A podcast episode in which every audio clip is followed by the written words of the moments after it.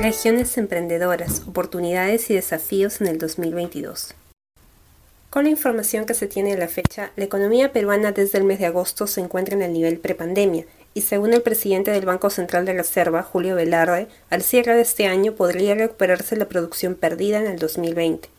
El empleo formal privado también alcanzó en el mes de agosto su primera tasa positiva desde el inicio de la pandemia, pero estos resultados no son uniformes en todo el país y hay factores que pueden jugar en contra como la inflación, que en octubre registró un 6.13% de incremento anual.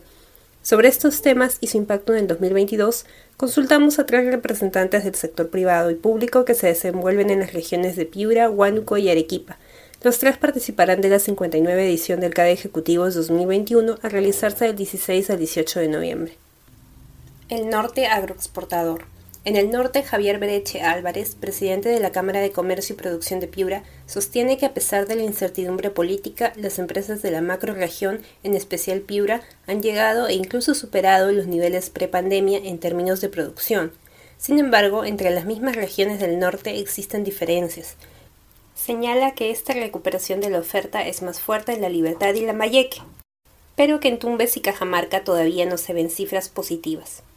El empleo del sector formal ha venido en paralelo a su contratación de personal, por lo que a nivel de macroregión se ha superado levemente los niveles prepandemia, apoyado fundamentalmente en Piura y Lambayeque y atenuado por el comportamiento desfavorable de Cajamarca que aún se sitúa por debajo de los niveles prepandemia, explica.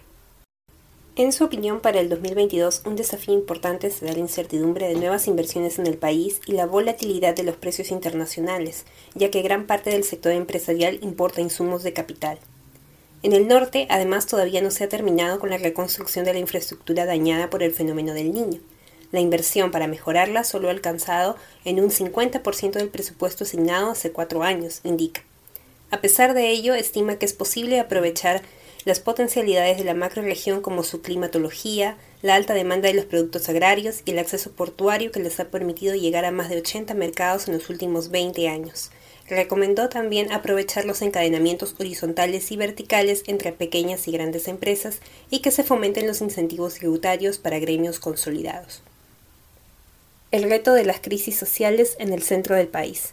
Como ex alcaldesa provincial de Puerto Inca en la región Huánuco, Daisy Heidinger Ceballos considera que en la macroregión centro hay dos actividades principales, la minería y la agricultura.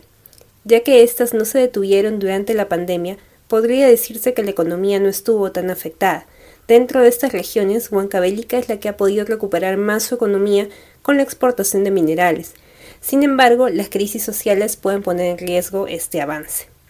En el 2022, los mayores retos que tendrá un emprendedor serán las reacciones adversas que el mercado tendrá producto de la inestabilidad política y social sumado a los que ya teníamos por la pandemia.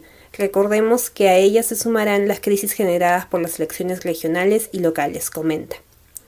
Si bien la agricultura genera oportunidades únicas para exportar productos como el café, cacao, trucha, quinoa, entre otros, para ello también se necesita mejorar la productividad con infraestructura y tecnología que permitan reducir los costos de producción y operación. También agrega que el Estado tiene el rol de facilitar los trámites para la inversión en infraestructura productiva, tanto con recursos públicos como privados.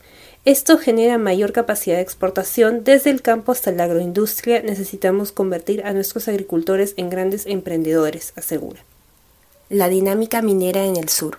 Para Daniel Escalante, gerente de SAMI Cluster Minero Andino, en las regiones del sur se ha dado una reactivación escalonada y solo en las regiones donde la minería es la actividad predominante se ha podido tener una recuperación cercana a los niveles prepandemia, debido a que otras actividades importantes como el turismo aún no logran recuperarse. En ese sentido, resalta el caso de Arequipa y Tacna, donde operaciones como Cerro Verde y Sauder ya están alcanzando los niveles de producción planificados para el último semestre y se cuenta también con precios del cobre más altos. El desafío más relevante es continuamente adaptarse a las necesidades de los compradores. Lo hemos pasado en este año y aún con la pandemia cuesta surgieron cambios importantes dadas las nuevas condiciones. En el caso de la minería, los requerimientos tuvieron y tienen una tendencia más hacia lo digital, hacia automatizar procesos. Precisa. Destacó que los microempresarios han sido muy versátiles con estos cambios y en esa línea para el 2022 se prevé oportunidades importantes para que los proveedores locales generen alianzas con sus pares de otras partes del mundo, considerando su cercanía a las unidades mineras. El clúster al que representa ya viene propiciando estas alianzas mediante espacios de networking orientadas a generar transferencias tecnológicas.